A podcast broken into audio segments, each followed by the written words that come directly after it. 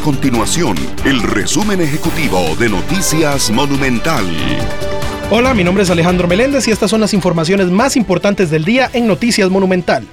La Autoridad Reguladora de los Servicios Públicos, ARECEP, trasladó una serie de denuncias al Ministerio de Salud para que investigue ventas informales o inseguras de gas licuado de petróleo. Según explicó ARECEP, Salud puede intervenir con acciones administrativas, las cuales pueden involucrar desde sanciones hasta el cierre de los establecimientos y el retiro de los cilindros de gas.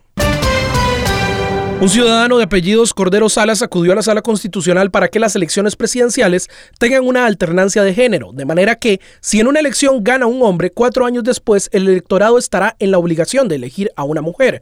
El alto tribunal rechazó el recurso de plano, según indicó la oficina de comunicación de la sala. El recurrente alegó que una acción como esta provocaría una verdadera igualdad de género en los procesos electorales. Además indicó que muchas mujeres con la capacidad de gobernar tendrían la oportunidad de ser electas sin competir contra los hombres. Estas y otras informaciones usted las puede encontrar en nuestro sitio web www.monumental.co.cr. Nuestro compromiso es mantener a Costa Rica informada. Esto fue el resumen ejecutivo de Noticias Monumental.